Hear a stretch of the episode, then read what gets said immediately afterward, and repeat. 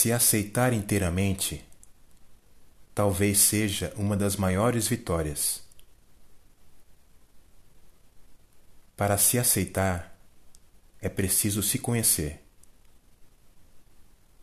de estabelecer uma relação de intimidade com você mesmo.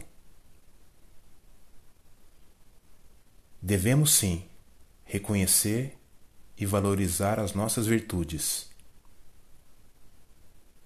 mas também devemos reconhecer e aceitar as nossas sombras. Porém, precisamos ter o devido cuidado para que a aceitação de nossas sombras não sirva de justificativa para não avançarmos em nossos processos internos de purificação, de corrigir as nossas más inclinações, de curar as nossas dores e de transcender as nossas limitações. Decrete para si mesmo: Eu me amo e me aceito com todas as minhas sombras e limitações.